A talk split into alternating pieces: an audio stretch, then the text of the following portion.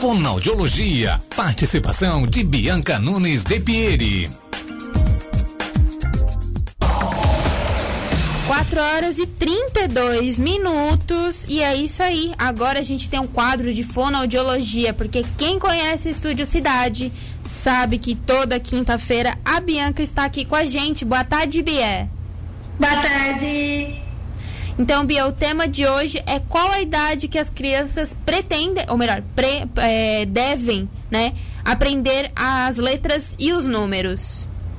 Então, na verdade, a idade ideal é quando ela começa no, na preparação para o primeiro ano, né?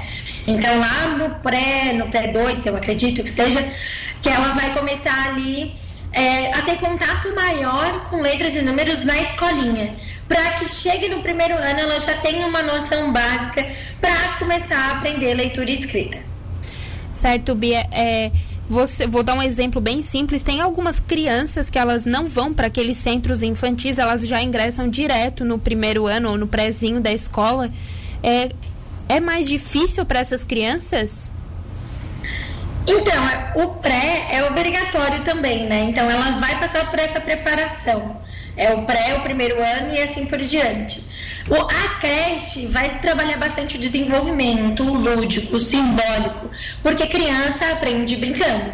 Então, a creche vai trabalhar com atividades estruturadas para proporcionar isso para as crianças, né? Mas não necessariamente letras e números.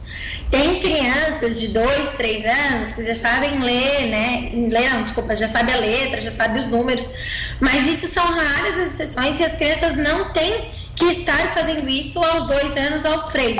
Né? Isso é exigido lá para 5, 6 anos. Ah, certo, Bia. E então, em coisa de. É um trabalho em conjunto com pedagogia e fonoaudiologia? Com certeza, né? Porque nesse momento é imprescindível que a criança esteja falando todos os fonemas. Por quê? Se ela não estiver falando todos os fonemas, ela não vai conseguir correlacionar a letra e o som. Então é nesse momento em que o professor trabalha junto com o fonoaudiólogo, encaminhando, mãe, pai, essa criança está falando errado, ou essa criança tem alguma dificuldade, é hora de ir para o fonoaudiólogo para ter esse trabalho em conjunto. E como se deve, é, tem um jeito ou algum macete para ensinar a criança mais fácil? Brincando. Tudo é brincando, né? Então, se você quer ensinar uma criança, você precisa sentar, né, tete a tete, no olho a olho, e conversar com ela e brincar de uma forma simples, lúdica, divertida. Né? Eu costumo dizer para os pais: olha, a terapia vai ser brincando. Eu não tenho como sentar a criança na cadeira e dizer assim: agora a gente vai repetir, tudo bem? Porque ela não vai aprender, vai ser muito mais difícil. Uhum. Agora não, lá no jogo, minha vez, tua vez, vamos fazer, vamos falar, vamos repetir, fica muito mais divertido e a criança acaba aprendendo mais rápido. Certo. E quando, por exemplo, os pais não têm esse tempo também para brincar com a criança, para conseguir interagir com ela, isso é uma dificuldade, né? Existem outras também? Então, a atenção dos pais é fundamental porque ninguém consegue fazer o que pai e mãe conseguem fazer, que é dar o amor e o carinho essencial para a criança. Né? Então, independente de escola ou não, quando os pais conseguem parar, por mais que seja 10 minutinhos de qualidade, já vai fazer diferença. Eu costumo dizer muito aqui, não precisa parar uma manhã, um dia inteiro, uma noite inteira para ficar com a criança. Mas desde que quando você esteja com ela, você esteja com ela. Não esteja pensando no trabalho, não esteja respondendo ninguém, não esteja vendo televisão, a sua atenção esteja com ela. E aí isso vai fazer diferença no desenvolvimento, sim. Então, Bia, para os pais que estão ouvindo aqui o Estúdio Cidade, para a gente encerrar, quais são as dicas para conseguir é, ensinar a criança de uma forma mais leve a aprender as letras e os números? Pai mãe, a melhor dica que eu tenho para dar para vocês é que as crianças não vão aprender sozinhas e que eu não sei se vocês lembram, provavelmente não, mas aprender não é fácil.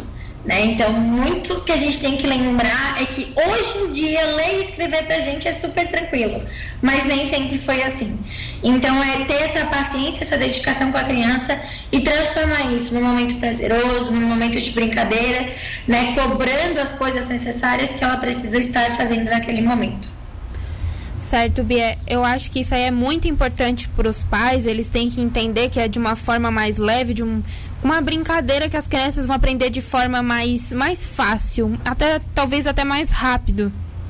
É, a gente costuma muito julgar as crianças no sentido assim, ai que medo bobo, ai que situação boba, ai que com comportamento feio, ai porque é tão fácil falar isso, ou é tão fácil escrever, por que, que ela não aprende, né? Então é muito fácil a gente julgar, só que a gente também já foi criança. Uhum. E na nossa época também não foi fácil, porque todo aprendizado vem carregado de muitos erros, muitas tentativas.